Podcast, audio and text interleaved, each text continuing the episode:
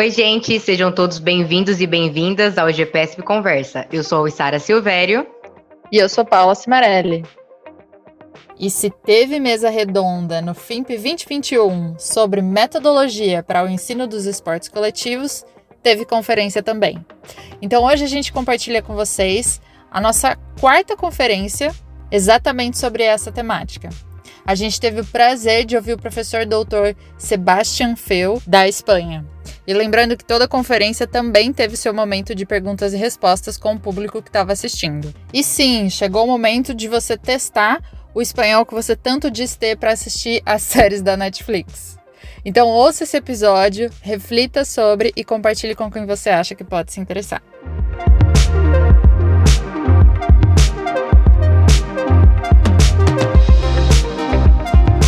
Boa noite a todos e todas, bem-vindos e bem-vindas a mais uma conferência do Fórum Internacional de Pedagogia do Esporte.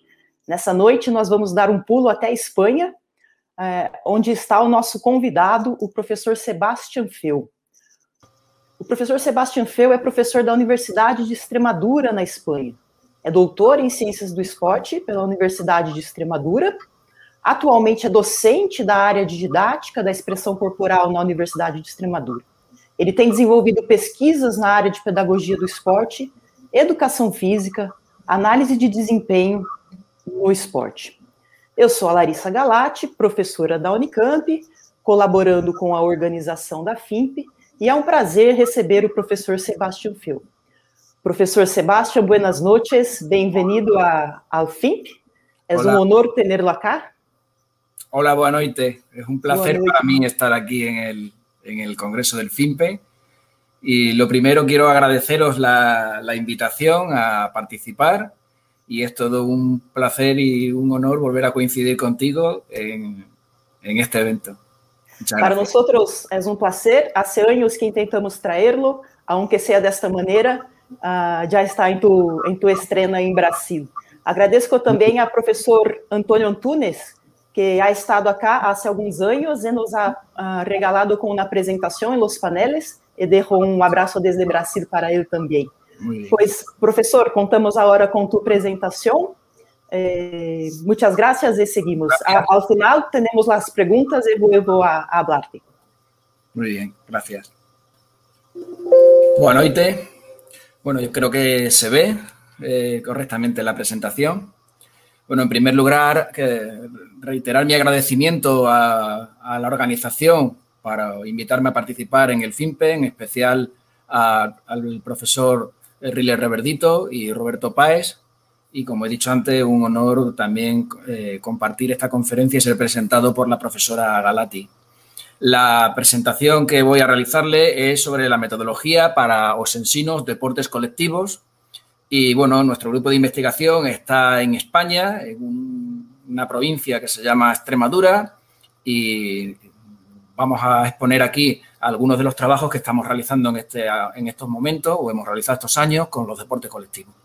Bien, en primer lugar, hablar de, de investigación aplicada. Nosotros somos un grupo que analizamos las situaciones de competición y de entrenamiento deportivo en diferentes contextos. Y en este caso, hoy vamos a hablar del deporte en la escuela, en la edad escolar y lo que intentamos pues, es hacer ciencia para la práctica, es decir, coger datos del mundo real, de la escuela, del entrenamiento deportivo, para proponer eh, eh, mejoras eh, en el entrenamiento o en la docencia. Y lo primero que hay que hacer para hablar de deporte es ver algo de deporte. Tenemos que tener muy claro qué se hace en el deporte y qué hay que aprender en el deporte. Si vemos este vídeo, pues pueden observar que el quarterback está mirando, mirando, sigue mirando, está percibiendo, percibiendo, toma una decisión, después de tomar esa decisión ejecuta un pase de 40, 50 metros que pueden hacer muy pocos, el compañero recibe, toma una decisión y el último que recibe toma otra decisión para ir a hacer un touchdown. Es decir, lo que han hecho es percibir, ver qué sucede en el juego, tomar decisiones cuándo hacerlas y qué hacerlas, y veíamos el quarterback como si iba tomando su tiempo para tomar su, su de, decisión. Estas decisiones tienen una intención táctica y se selecciona una acción. ¿no? Todo esto conforma la táctica y esto es el corazón del juego. Sin corazón no hay juego. Y después está la parte de la técnica, la ejecución. el cómo hacerlo, el ser capaz de hacerlo, porque puedes saber que, lo que quieres hacer, un pase largo, como hizo el quarterback, y a lo mejor no eres capaz de hacer un pase de 40 metros, solo de 10. Y, por supuesto, sin la, en el corazón no se puede jugar, pero sin la ejecución tampoco se podría. Entonces el juego se desarrolla en esta dirección. Vemos qué sucede, tomamos decisiones, ejecución, todo en milésimas de segundo. Pero tradicionalmente nosotros hemos aprendido al revés. Siempre nos han enseñado el, el deporte con mucha ejecución y cuando ya sabíamos ejecutar bien, nos enseñaba a percibir y a tomar decisiones.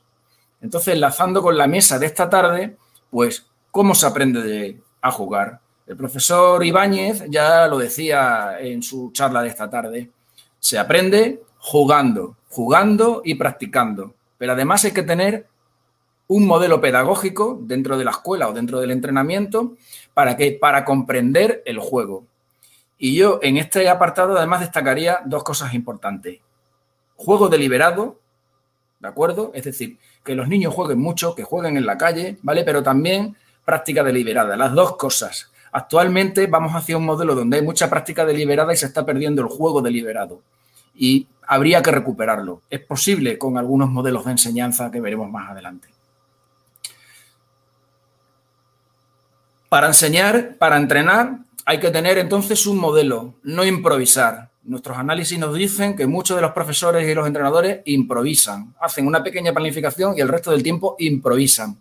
Entonces tenemos que elegir un modelo pedagógico adecuado, un modelo para emplearlo en un periodo de tiempo amplio donde nosotros integremos las metodologías de la enseñanza. Y este modelo nos debe de llevar a lo que es la comprensión del juego, es decir, comprensión del juego y de la competición para ser capaces de tomar decisiones para crear ventajas y dar respuestas a las demandas y oportunidades que suceden en el juego. Y todo esto sin olvidar el tema de los valores, es decir, tenemos que ser capaces de desarrollar valores al mismo tiempo que aprendemos a jugar. Entonces, ¿por qué un modelo centrado en el juego? Pues precisamente porque los modelos centrados de aprendizaje centrados en el juego nos pueden favorecer esto.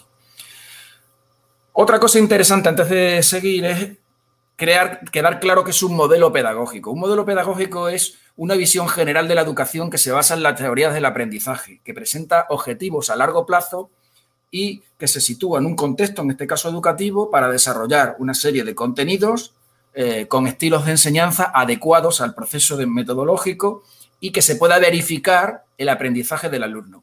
Y para que se considere un modelo pedagógico tiene que tener una base teórica sólida. Tiene que haber pesquisa sobre su desarrollo e implementación en distintos contextos. Y tiene que ser testado en diferentes contextos educacionales. Entonces, nosotros, desde nuestro ámbito investigador, intentamos testar estos modelos y ver qué sucede. Un modelo pedagógico no puede estar al margen unos elementos unos de otros. Todo está en interdependencia. El alumno, el profesor y su formación, el contenido a enseñar y el contexto de aprendizaje. Bien, teniendo en cuenta esto, eh, la metodología clásica de la educación, de la educación física, se ha basado en las técnicas de enseñanza basadas en la reproducción de modelos y en la indagación, y utilizando, eh, según convenía, estrategias analíticas y globales, en un continuo que va eh, de una a otra. Y tradicionalmente se ha utilizado en la terminología, sobre todo española, el concepto de estilos de enseñanza, los estilos de enseñanza de Miguel Ángel Delgado Noguera, y que proponía Moston y Athrow en 1997. ¿Qué es lo que más han desarrollado los profesores? Pues los profesores, eh, al menos en España, han desarrollado y han tratado mucho el tema de la instrucción directa. Eh, algunos no vieron la luz, como decía el profesor Ibáñez esta tarde. ¿Qué propuestas de cambio hubo? Bueno, pues eh, a, principios de este siglo empezaron a, a proponerse las ideas de los modelos basados en la práctica. Y en España se han ido, se desarrollando y hablando de modelos pedagógicos e incluso de la hibridación de la mezcla de modelos pedagógicos. ¿Qué modelos pedagógicos hay? Bueno, pues centrados en el deporte aparecen el Teaching Guide for Understanding o el modelo comprensivo y a partir de él aparecen otros modelos de enseñanza del deporte. Nosotros trabajamos más con el Tactical Game Approach, pero también en otras latitudes eh, apareció el Gay Sense, el Play Practice o Inversion Gay Competency. Y, por supuesto, eh, en Estados Unidos, el modelo de educación deportiva. Pero además hay más modelos, el modelo de Elixon, de responsabilidad social y personal, modelo cooperativo, el modelo ludotécnico para deportes individuales más basados en la técnica y otros modelos de enseñanza que ahora mismo para los deportes pues no, no viene al caso. Eh, hablando un poco de los modelos de enseñanza basados en el Teaching Game for Understanding, eh, conocemos que en, los años 70 Banker y Thorpe plantearon un modelo de enseñanza basado en la aplicación del juego, donde propusieron seis fases para el desarrollo del deporte. Eh, estas seis fases fueron sintetizadas más adelante por Griffin, Mitchell y Osling en su modelo Tactical Game Approach, donde creo que para el profesor es más claro porque son tres fases que son sencillas de comprender. Hay una forma de juego inicial donde los sujetos practican con modificación y exageración de las reglas. Después hay una fase de conciencia táctica donde tienen que ser capaces de comprender qué se hace, por qué se hace y cómo se hace. Y después una fase de mejora, de mejora de las ejecución de las habilidades eh, deportivas. Bien, pues visto este modelo, que es en el que nosotros nos hemos centrado más en nuestras investigaciones, eh, viene el tema del diseño de las tareas. ¿Cómo diseñamos tareas? Bueno, pues las tareas de aprendizaje debemos de diseñarla a partir de los problemas tácticos de ataque y problemas tácticos de defensa. Una vez que conocemos esos problemas tácticos con la manipulación de ciertos elementos estructurales del juego, como pueden ser el espacio, el tiempo, el número de jugadores, los atacantes, los defensores, jugadores de apoyo o no, el reglamento, la forma de puntuar, podemos modificar juegos conocidos o crear nuevos juegos y podemos exagerar los juegos. ¿Para qué? Para crear una situación de juego que va a provocar cambios. Estos son lo que llamaríamos en la, pedagogía no lineal los constraints.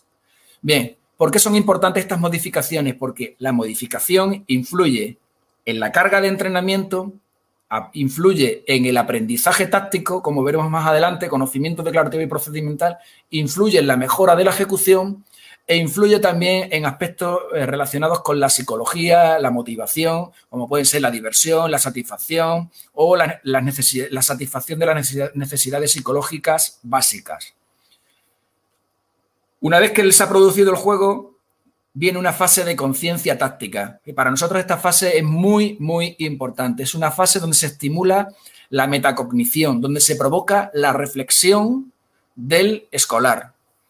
Y después una parte de mejora de ejecución de las habilidades en el juego. Habilidades que tendremos en, podemos tener habilidades con balón o habilidades sin balón, dependiendo del deporte del que estemos hablando. Quiero pararme un poco más en el tema de la comunicación para nosotros, como decía antes, es muy importante el tema de los procesos metacognitivos que se producen en el cerebro del niño.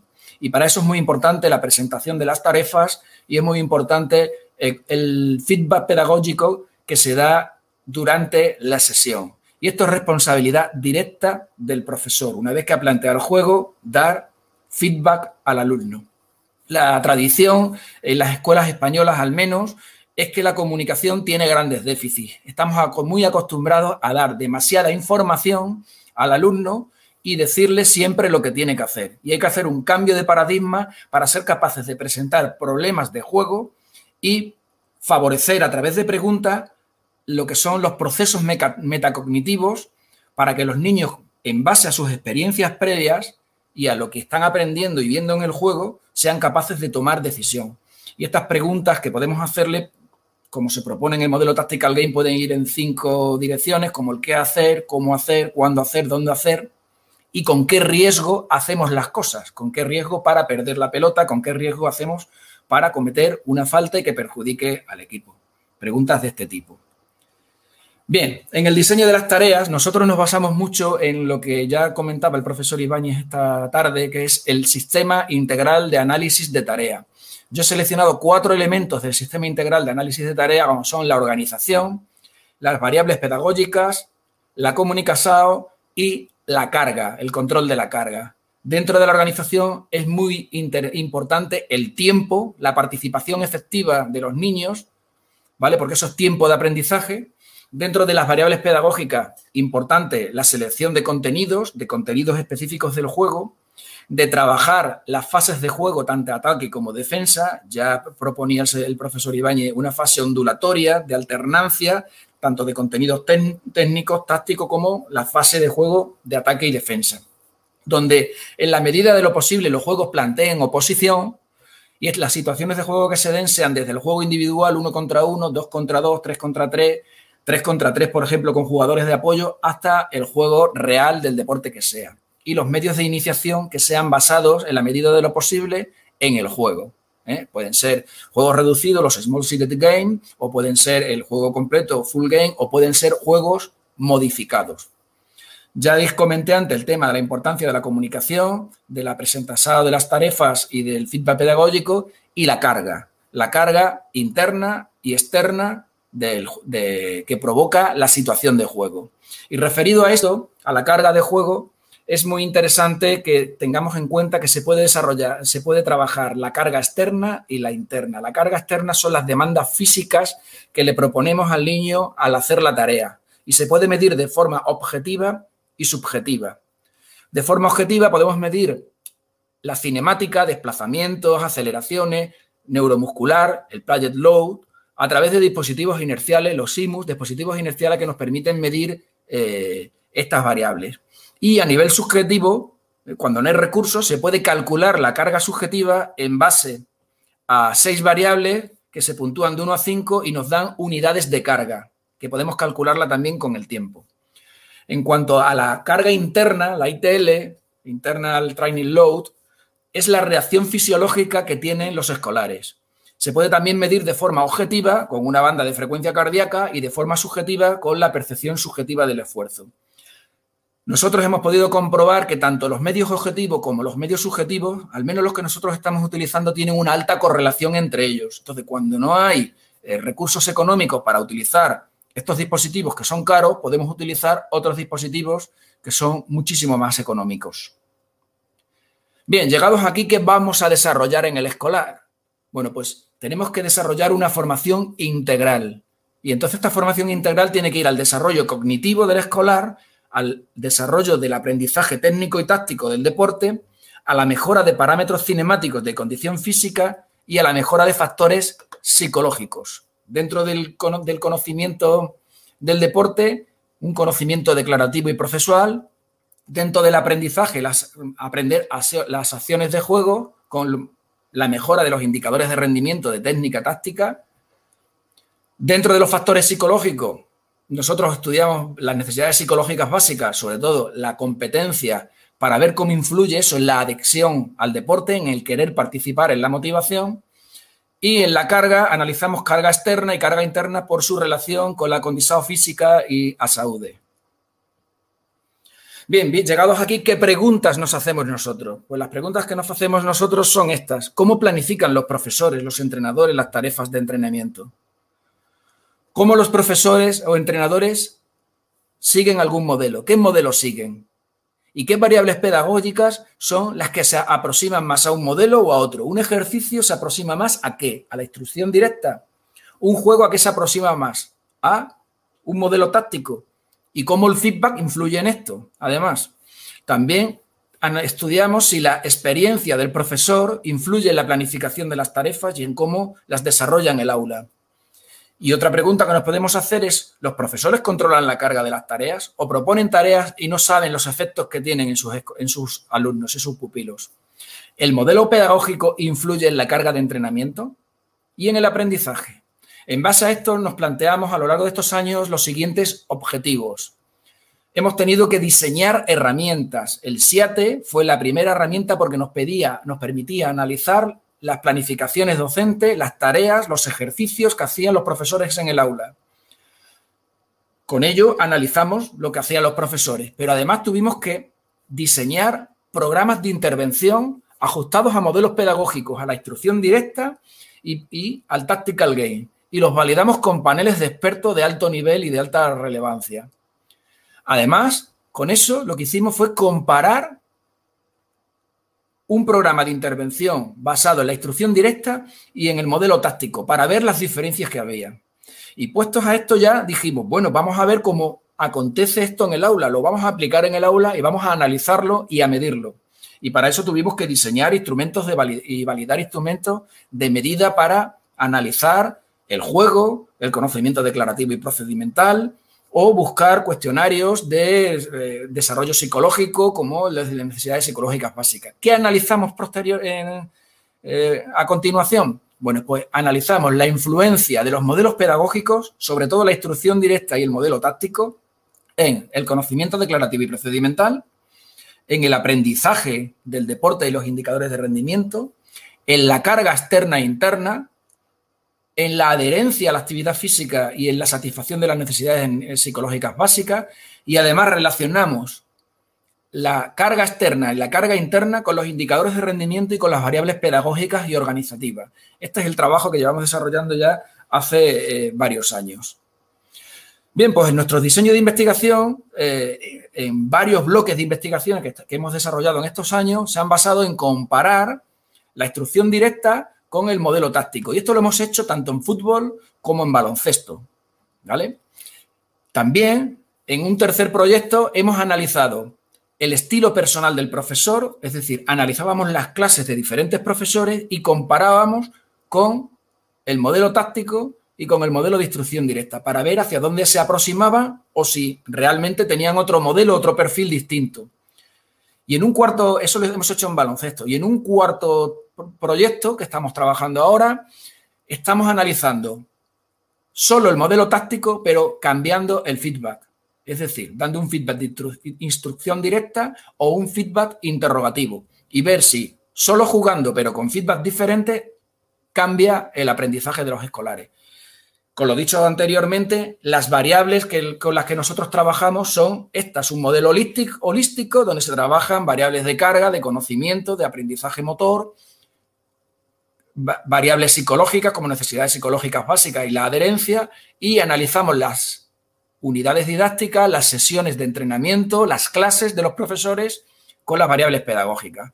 Y nuestras variables independientes, pues el modelo técnico, el modelo táctico, el modelo personal del profesor y el modelo táctico con variación del feedback, modificando los feedback para ver qué es lo que sucede, qué es lo que acontece.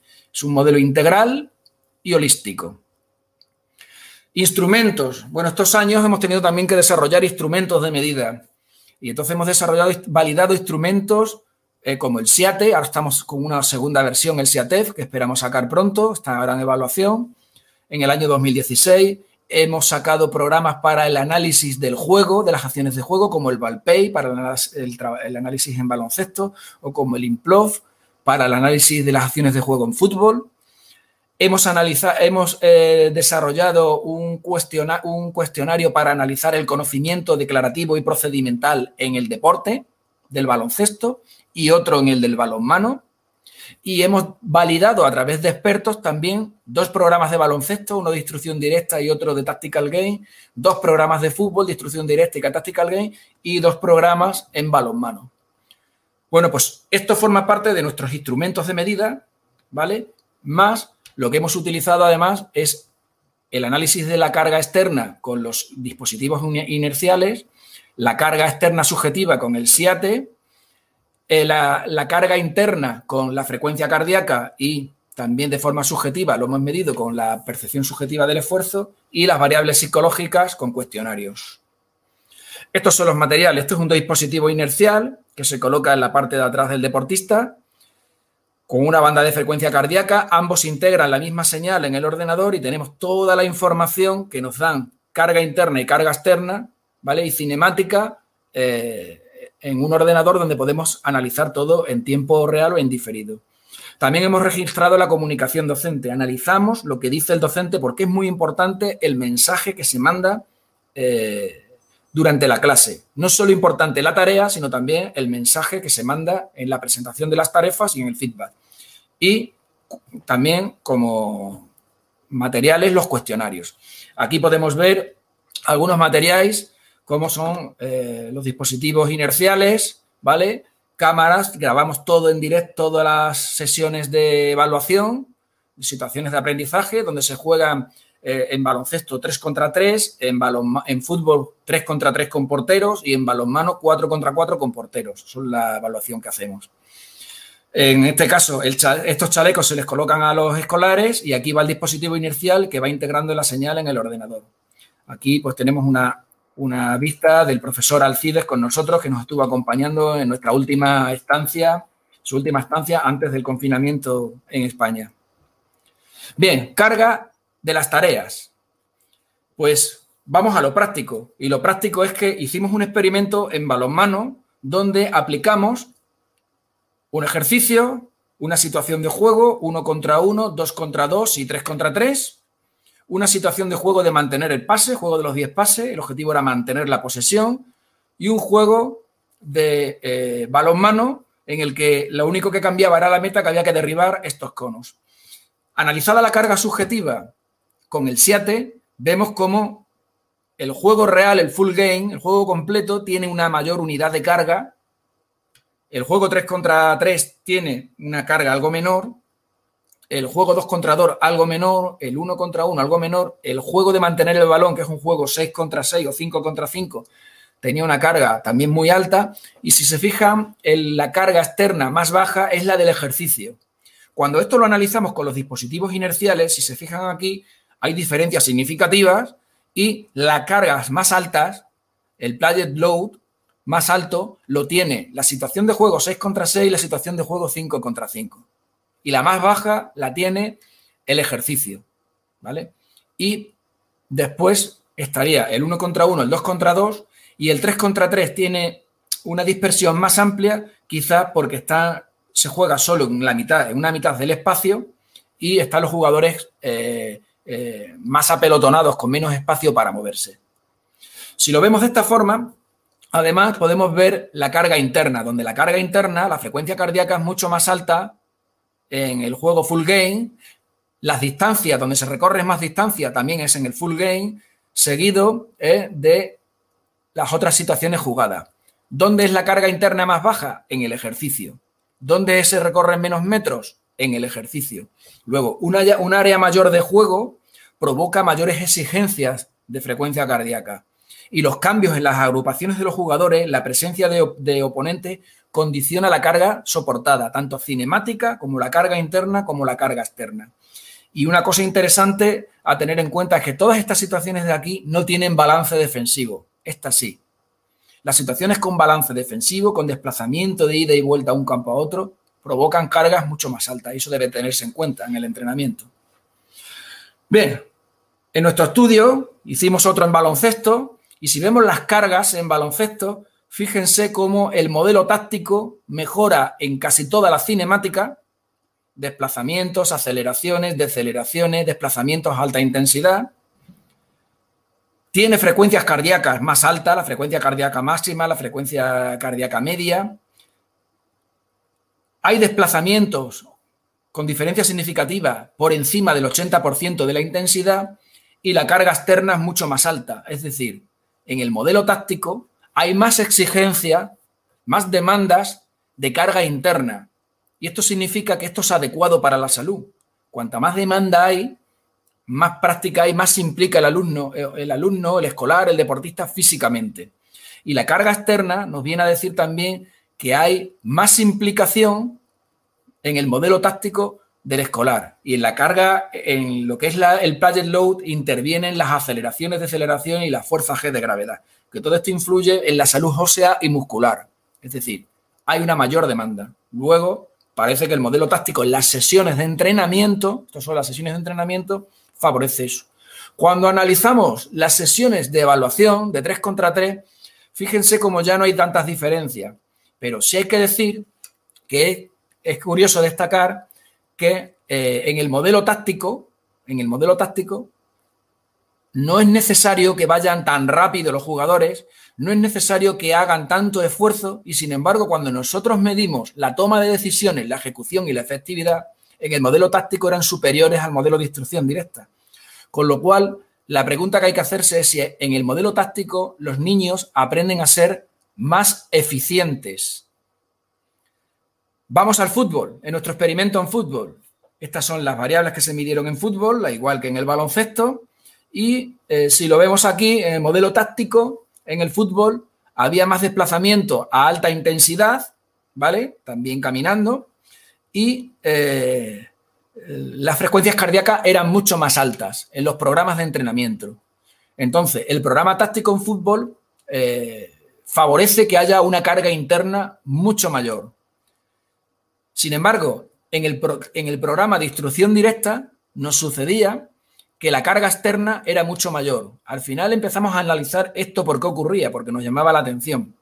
Y estamos llegando a la conclusión de que posiblemente sea por el tipo de desplazamiento, probablemente porque en el deporte además se lleva el balón en la conducción con el pie, y también posiblemente por la experiencia de los escolares, por las experiencias previas en el fútbol. Los escolares que participaban previamente en fútbol tenían más, facilidad para practicar en la escuela eh, el deporte. Cuando hacemos el test, en el modelo Tactical Game, pues fíjense, mejoran las aceleraciones, mejora los metros recorridos, mejora la frecuencia cardíaca, son más eficientes y en el caso de la carga continúa siendo mejor en el modelo de instrucción.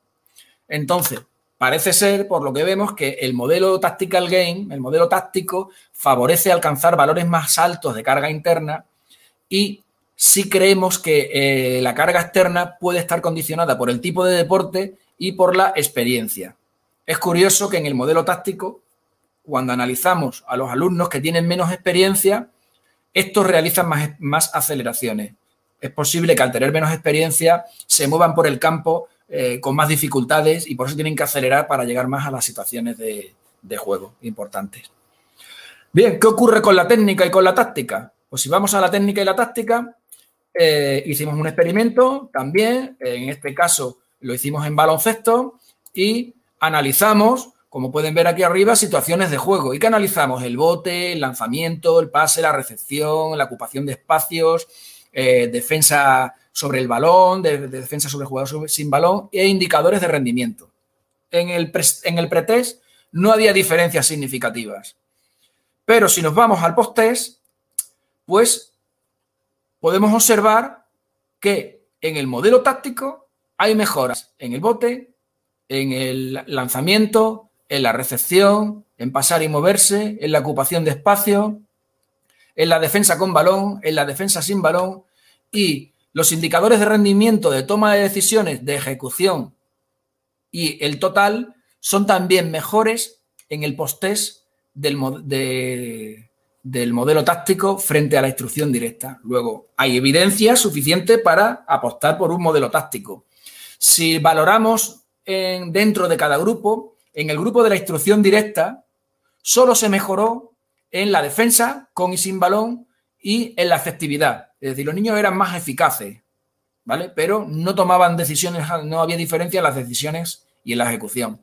Sin embargo, si se fijan en el modelo táctico, los niños en el post-test eran mucho más eficientes en el bote, en el lanzamiento, en el pase, la recepción, en el pase y moverse, ocupación de espacio, rebote ofensivo, defensa al jugador con y sin balón y lo que es más importante, en los indicadores de rendimiento de toma de decisiones mejoraron notablemente. En los indicadores de ejecución también mejoraron. En los indicadores de eficiencia también mejoraron. Y en los indicadores totales, que es un sumatorio, eh, en la media, pues también mejoraron. Luego, el modelo táctico mejora más las acciones de yogo en básquet. Esa es una conclusión clara. ¿Qué ocurrió en fútbol? Bueno, en fútbol, en otro experimento, medimos lo mismo y medimos conducción de juego, el tiro, el chut, pase, desmarque, rechaces, etcétera, tanto en la instrucción directa como en el modelo táctico. Y aparentemente, pues no se observan muchas diferencias en el pretest y en el post Si nos vamos a verlo más específicamente, entre, entre el pretest y el posttest del modelo táctico se encontraron diferencias en la conducción del balón. Aquí mejoraron la conducción del balón. En el modelo táctico también mejoraron el rechace de los atacantes, es decir, recoger balones, recuperar balones de rechace de los atacantes. Y en el modelo, eh, en la defensa, en el marcaje al jugador sin balón, mejoraron también más. Sin embargo, en la instrucción directa no hubo mejoras en nada.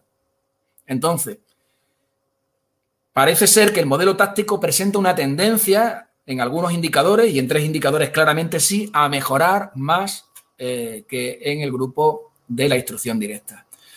Si analizamos la experiencia previa y aquí nos sucedió que nos, eh, con la experiencia previa eh, se ve que influye directamente, los niños que tienen experiencia previa, en la conducción del balón, en el marcaje al jugador sin balón, y los estudiantes sin experiencia mejoraron más en ambas acciones. Luego, el modelo táctico para los estudiantes sin experiencia tampoco es un modelo que les, perjudique, todo lo contrario.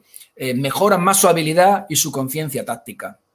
Luego, es un modelo para eh, seguir implementándolo. Vámonos a la otra variable, el otro gran concepto que es los aspectos cognitivos del deporte, el conocimiento declarativo y procesual del deporte. Es decir, en esos procesos metacognitivos que se producen en el deporte con un modelo, la instrucción directa y con el modelo táctico, ¿qué sucedía? Bueno, pues analizamos en fútbol, utilizando el cuestionario de Serra y Olivares, el conocimiento declarativo y procedimental, donde encontramos diferencias en la instrucción directa en el pre y post. Los niños mejoraban el conocimiento declarativo y procedimental. Pero esto no sucede en el Tactical Game. No hubo mejora y nos sorprendió mucho que no mejorara el conocimiento declarativo y procedimental en el modelo táctico. Claro, lo siguiente que nos planteamos era un experimento, una situación en la escuela pública, grupo heterogéneo, eh, niños y niñas con y sin experiencia del deporte extraescolar, influye el género y la experiencia. Bueno, pues hicimos un análisis de medidas repetidas teniendo en cuenta el género y la experiencia y vimos que no mejoraba el, por consecuencia del modelo de enseñanza, pero sí pudimos observar que los niños presentaban mayor conocimiento declarativo y procedimental. Y que la experiencia previa, el haber jugado antes al fútbol, fuera de la escuela influye en el conocimiento declarativo y procedimental. Y esto es muy interesante porque cuando vamos a la escuela tenemos también que tener en cuenta los niños que no tienen experiencia previa para favorecer que puedan igualarse en la medida de lo posible con eh, los otros escolares. Bien, hicimos lo mismo en baloncesto.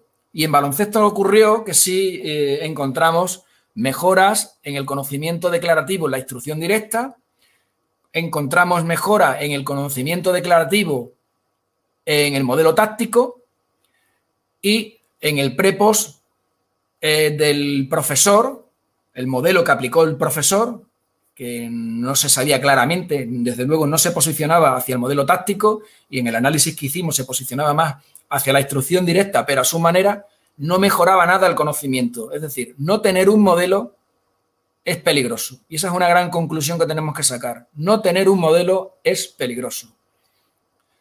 Tras el post-test no se observaron diferencias significativas eh, en los grupos ID, TG y CSTBU, el profesor.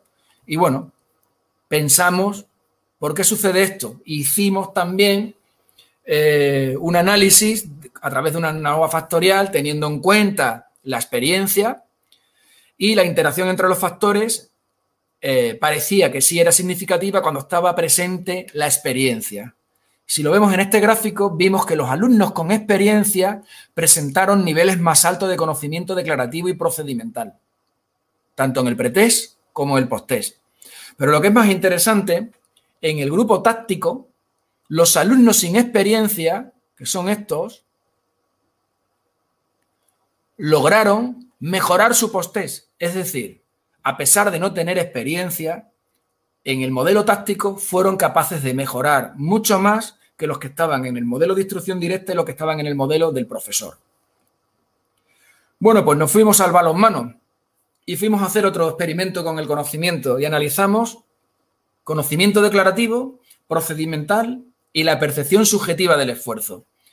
Diseñamos un cuestionario, lo hemos validado a través de un panel de expertos y ahora está para publicarse y utilizamos, en este caso, diferente a lo anterior, dos modelos centrados en el juego. Los mismos juegos en un grupo y otro, pero cambiamos el feedback. Cambiamos el feedback descriptivo y prescriptivo en un grupo, es decir, conductista, y en el otro grupo utilizamos un feedback interrogativo para estimular la metacognición de los escolares. Solo preguntas en las paradas del juego y el modelo para ambos era el táctico. Bien, si observan el pretest, no hay diferencias en el pretest y cuando analizamos el posttest, vemos que ya hay diferencias. El grupo interrogativo mejoró más su conocimiento declarativo en el para qué se hacen las cosas, en el conocimiento declarativo total, en el cómo realizarían las cosas y en el conocimiento procesual total. Es decir, utilizar un feedback interrogativo mejora eh, lo que es el conocimiento del niño. Si lo vemos dentro del feedback prescriptivo, cuando analizamos solo el grupo del feedback prescriptivo, mejoró el qué y el conocimiento declarativo total. Y mejoró también, después de las 10 sesiones de práctica, eh, mejoró eh, el qué harías. Eh, la parte del conocimiento procesual, el qué haría. Pero si nos vamos al feedback interrogativo, es que mejoró en todo. Las diferencias son mucho más grandes en el modelo interrogativo. Luego, un modelo centrado en tareas, un modelo centrado en el yogo, sí, pero un modelo centrado en el yogo reforzado con un feedback interrogativo. Es muy importante estimular la metacognición, el pensamiento de los escolares. Analizamos la percepción subjetiva del esfuerzo y los escolares que estuvieron en el feedback interrogativo fueron capaces de disminuir su percepción subjetiva del esfuerzo. En el juego se sentían menos cansados que los del otro grupo consiguieron mejorar. Bien, la última dimensión que analizamos es la adherencia al deporte y las competencias. Y pasamos dos cuestionarios, uno de competencia para ver si se sentían competentes en el deporte, otro de adherencia, y pudimos ver que entre ambos cuestionarios había una correlación. Es decir, los niños cuanto más competentes se sienten en el deporte, más adherencia tienen, más ganas tienen de seguir practicando analizamos qué ocurría con los modelos de ensino y no ocurría nada. Y entonces nos planteamos qué pasaba, por qué no había diferencia significativa entre el modelo de instrucción directa y el tactical game. Y volvimos a analizar la experiencia y el género. Y vimos que cuando utilizábamos el género como covariable, sí había diferencias significativas, tanto en competencia como en adherencia. Y cuando analizamos la experiencia, sí había diferencia significativa en la adherencia.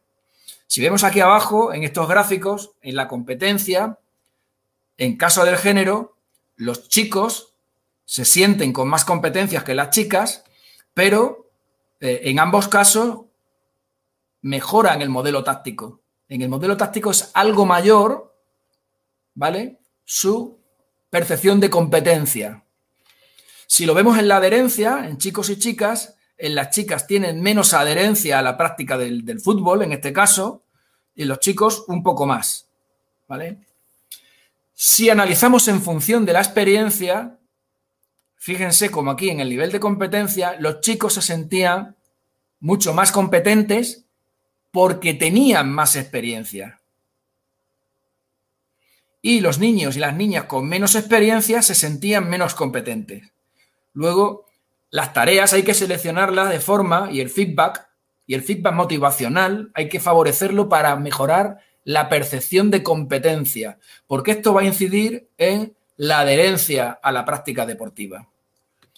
Bien, pues llegado aquí, podemos ver que tenemos unas ideas básicas que, que, reforzar, y es que el modelo táctico es mejor que la instrucción directa. No lo dudes. No es cuestión de fe, como decía el profesor Ibáñez antes. Lo dicen las evidencias.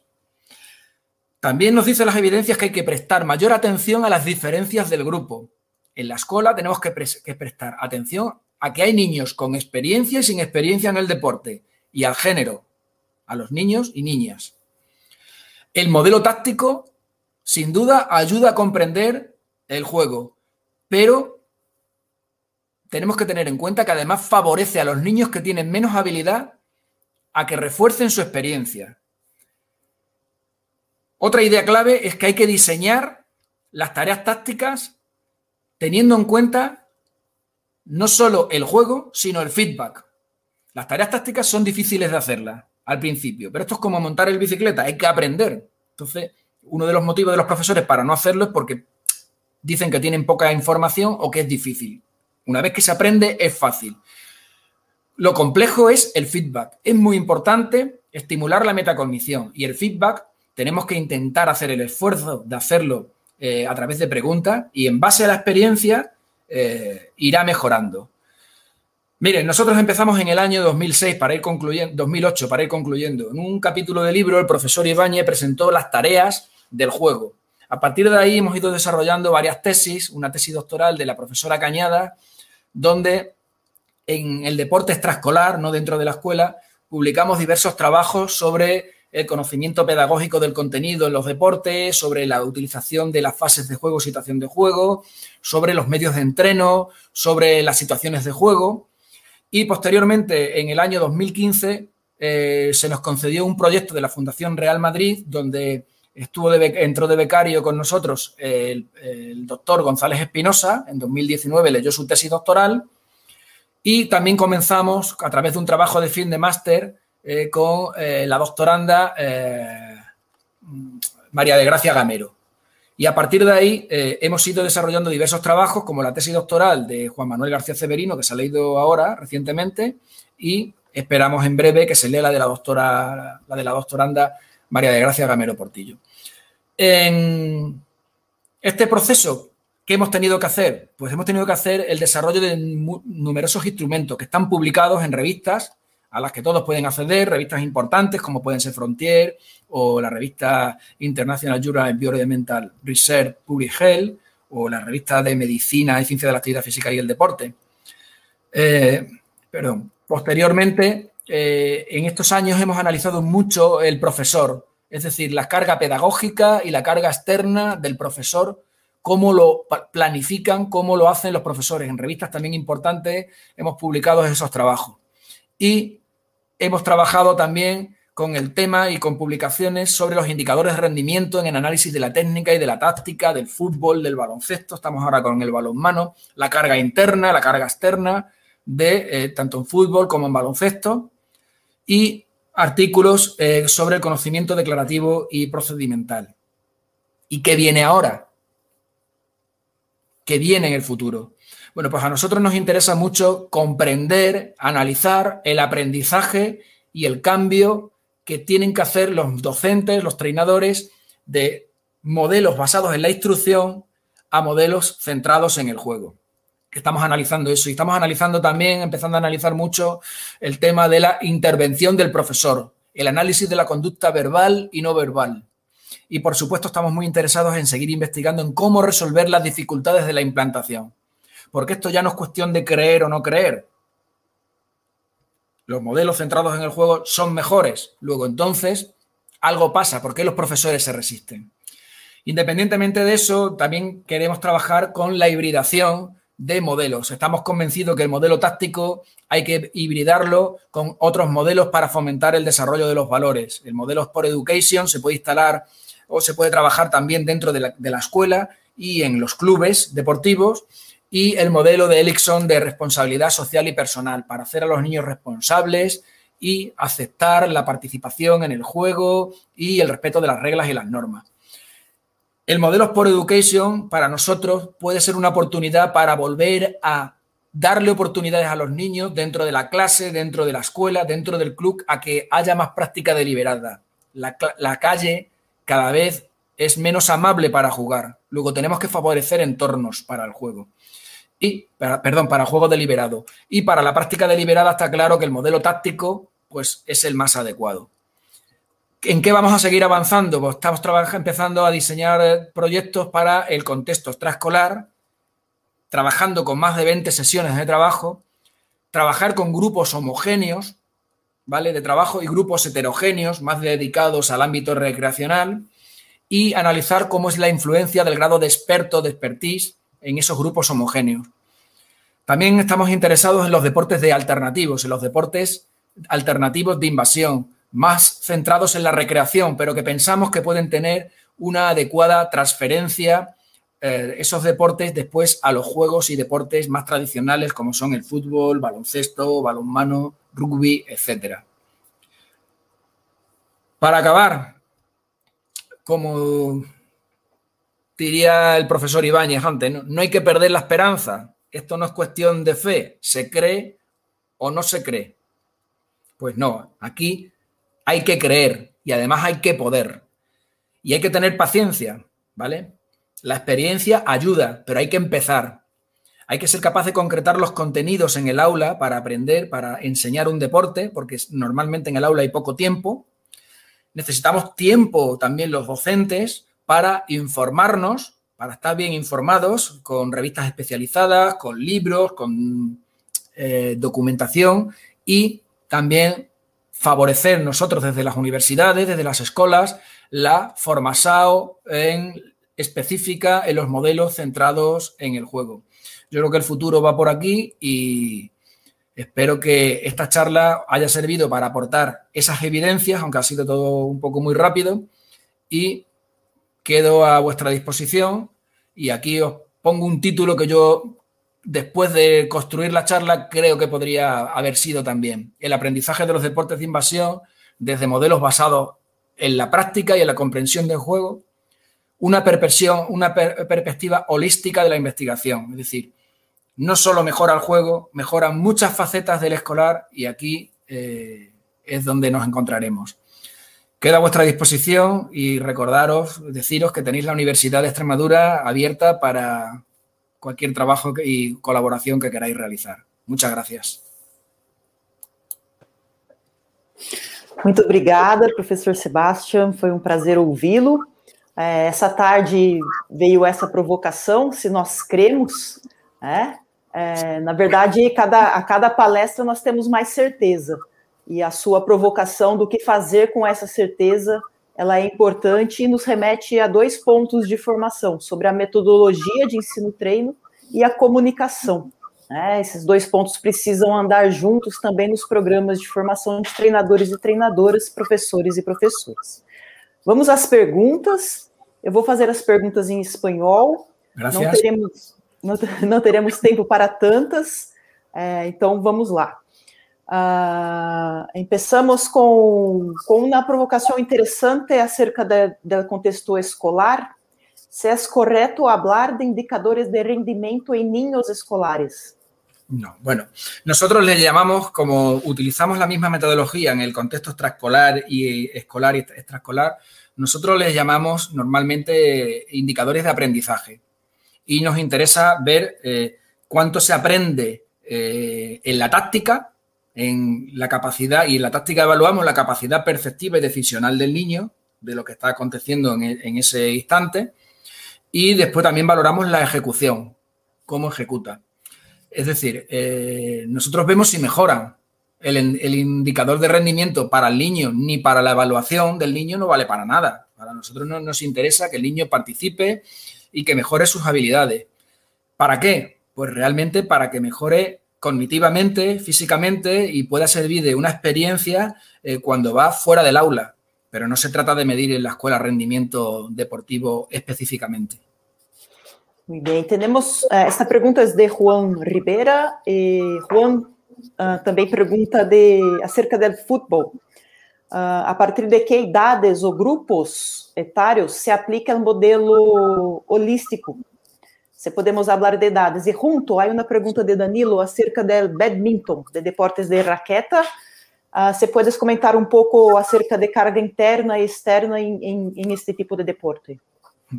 Bien, nosotros, a ver, eh, el fútbol eh, lo aplicamos, nosotros lo aplicamos en, claro, esto está aplicado en la, eh, para contextualizarlo en la escuela, dentro del horario escolar, dentro de la asignatura de educación física.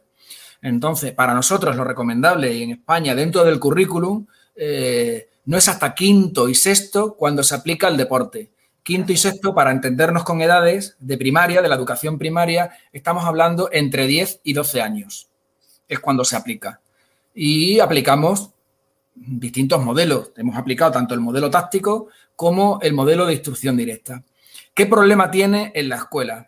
Al menos en la escuela española, y me supongo que en Brasil será igual, hay muchos más contenidos. El deporte solo es uno, hay muchos más. Entonces, a lo largo del año, el profesor da otros contenidos y el deporte se reduce a pocas sesiones.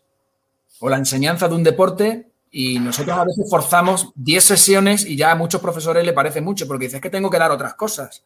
Expresión corporal, actividades de la naturaleza, etcétera.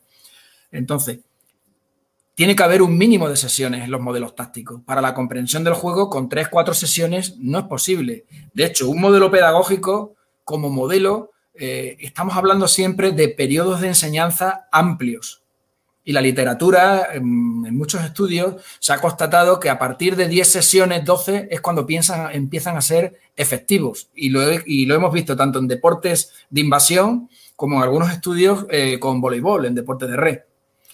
En cuanto a la carga de los deportes de red, nosotros específicamente no hemos medido la carga de los deportes de red con los dispositivos inerciales. No lo hemos medido. Entonces, no puedo decir exactamente eh, qué es lo que tiene. Claro, eh, con la medida subjetiva del SIATE, eh, una de las dificultades que tiene para medir es que es el espacio. Y la posición en el espacio. los deportes de raqueta, los deportes de red, sobre todo el vóley, y si son es voleibol con muchos jugadores, eh, la posición es muy estática. Por eso nosotros en la iniciación deportiva, a nuestros alumnos cuando van a ser docentes o van a hacer las prácticas en los colegios, les recomendamos siempre el juego reducido. para el voleibol, dos contra dos, tres contra tres no más, y en los deportes de raqueta no tenemos medido. La verdad es que no le puedo decir porque no tengo medido. Pues bien, siempre un desafío de evaluar los distintos deportes. Hay un participante llamado Sergio Ibáñez, que se dice que es tu amigo, pero la pregunta me queda en, deuda. Un novato. Uh, en deuda. Sí. Mira, le pregunta qué importancia tienen los diseños quase experimentales en la obtención de evidencias sobre la mejor metodología de aprendizaje de los deportes de equipo? Los diseños cuasi experimentales. Bueno, los diseños cuasi experimentales son fundamentales. ¿Por qué? Porque nos permiten constatar la realidad. Cuando hemos aplicado el modelo táctico en el baloncesto y en el fútbol, hemos visto que hay diferencias. Hemos visto que en el fútbol, por ejemplo, a nosotros sí nos ha dado problemas. Supongo que en Brasil, bueno, supongo no, seguro, en Brasil en el ámbito extraescolar se juega mucho al fútbol. Entonces, cuando vienen los niños al aula, eh, hay niños que, que muchos que han jugado mucho y durante mucho tiempo y otros nada. Y eso nos está presentando dificultades. Y eso sí, no analizamos en un contexto, en un contexto real de juego, en con una situación cuasi experimental, no podríamos descubrirlo. Entonces nos permite, un diseño cuasi experimental nos permite ver la realidad. ¿Vale? Lo que tenemos que tener son instrumentos fiables y que el proceso metodológico sea eh, el adecuado, es decir, que se mida correctamente en los pretest, en los postes y que tengamos un control de lo que está aconteciendo en el desarrollo del programa de aprendizaje. Es decir, que no se desvíe. Cuando los expertos, cuando validamos un programa con los expertos, el programa lo tenemos validado, pero durante, durante su desarrollo en el aula hay que hacerle un seguimiento, porque como decía antes, el docente con su comunicación, con su presentación de la tarea y con su feedback puede modificar lo que está sucediendo. O sea, no es solo el diseño del juego, es lo que pasa, es cómo se la interacción, la comunicación dentro del aula. Y eso no lo da eh, los diseños casi experimentales. Sería imposible saber lo que pasa. Esto me ha encantado en tu charla hoy de, considerar la, la, historia de la gente que se evalúa, ¿no? Porque los números nos cuentan una parte de esto, Pero, por ejemplo, cuando hablamos de niños y niñas en la escuela y la, el ambiente heterogéneo que tenemos, desde ali el punto de partida de niños y niñas es muy, es muy distante porque tienen estimulación distinta en la sociedad. Y cuando traemos esto para el diseño de, de, de la investigación, todo, todo se parece mucho más cerca de la realidad y, y seguro que puede um, colaborar mais com, com, com a prática de professores e professoras, não? E falando da prática, uh, Peri tem uma pergunta quando não sei como está em, em Espanha, aqui la, la nueva normalidade. Sí. nueva normalidade. Sí. Nueva. Pois aqui tenéis a, a pergunta de quais vão ser as metodologias mais significativas quando volvemos, sobretudo para a integração de los estudiantes y deportistas a la actividad física y, y deportista en la escuela, si posible? Yo en la universidad, que he tenido que ir también a la nueva normalidad, hay de los modelos que he presentado, hay unos modelos emergentes y hay un modelo que es el de autoconstrucción de materiales. Aquí en España está muy de moda construir material deportivo con material reciclado. Y en la, yo en mi clase con mis alumnos tenía que explicarle los modelos de enseñanza y entonces hemos construido materiales eh, reciclados, hemos construido raquetas con tetrabricks y una superficie de cartón y, hemos jugado. Y hemos montado una unidad de aprendizaje eh, a través del modelo comprensivo en un modelo hibridado con el Sport Education, donde con todos los alumnos he ido haciendo pequeños clubes. El deporte de red con la pala me permitía mantener la distancia social para evitar el contagio, además que iban con la mascarilla, y hemos hibridado tres modelos, autoconstrucción de materiales, eh, Sport Education y modelo táctico. Pues, ¿qué va a ocurrir la nueva normalidad? Que tendremos que ajustarnos a lo que nos digan las autoridades sanitarias y los niños se podrán acercar más o menos. Y hay deportes que favorecen más el acercarse y otros menos. Aquí, afortunadamente, eh, los niños en la escuela al final de curso han podido con mascarilla, pero sí trabajar en algunos centros, en bastantes centros, los deportes de invasión, pero ha habido centros donde no ha sido posible. Y ha habido que buscar otras, otras alternativas. Al principio, cuando había mm, recién llegados del confinamiento, lo que más se hizo, pues eh, condición física. Pero claro, condición física no es educación física. Entonces, mm, los profesores eh, tiraron de creatividad, hay muchos modelos pedagógicos, hay muchos contenidos, pues vamos a adaptarlo al aula para que la educación sea integral y que llegue a todas y a todos, que es lo importante. Perfecto.